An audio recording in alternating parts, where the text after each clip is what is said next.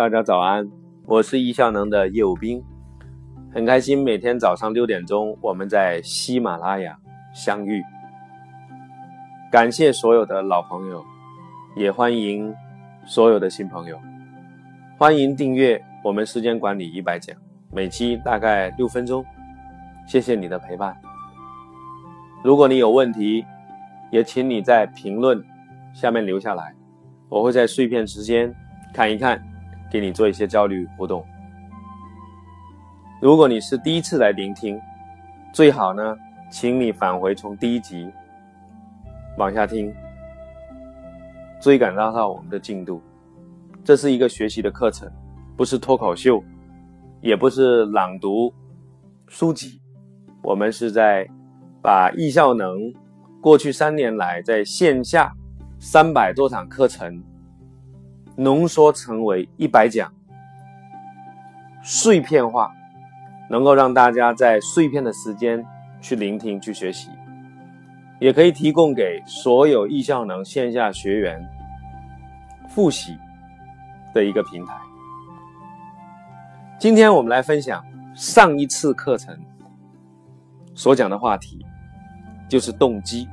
动机分为三种：一层生物冲动，二层。外在动机三层，内在动机。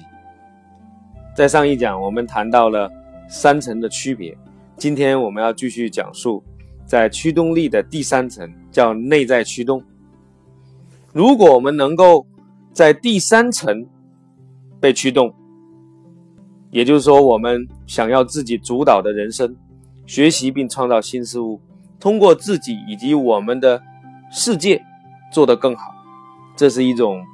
普遍存在的一种需求，有三大要素：第一个叫自主，第二个叫专精，第三个叫目的。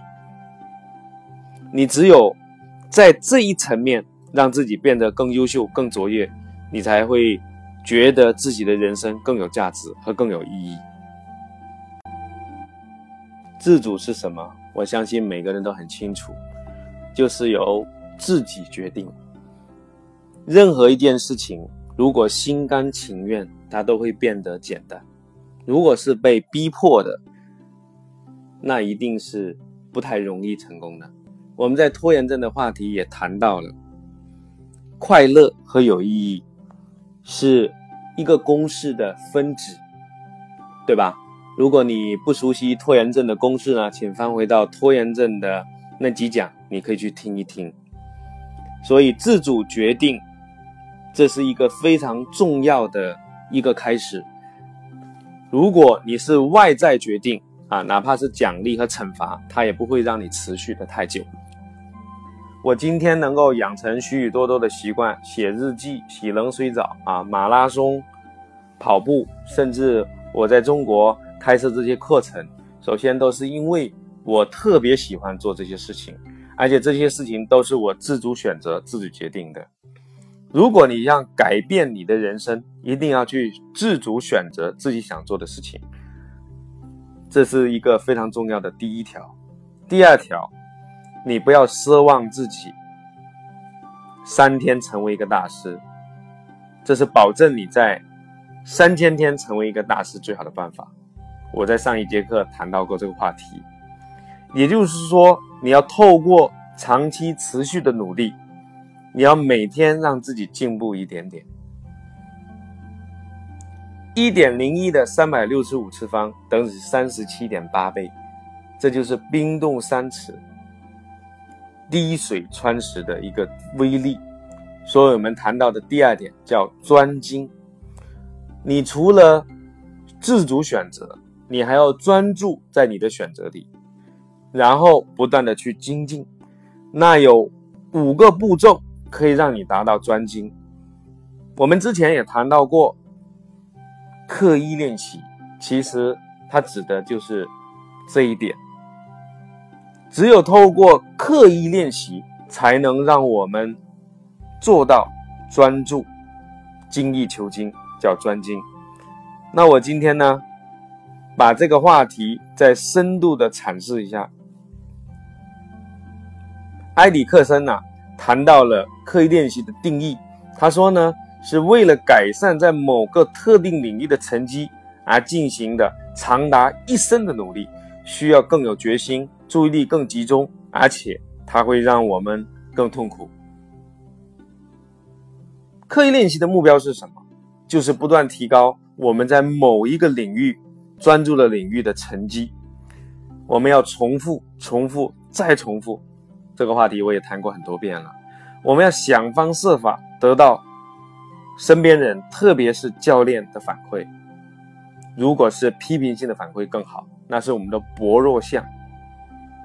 然后我们要严加关注我们自己的薄弱项。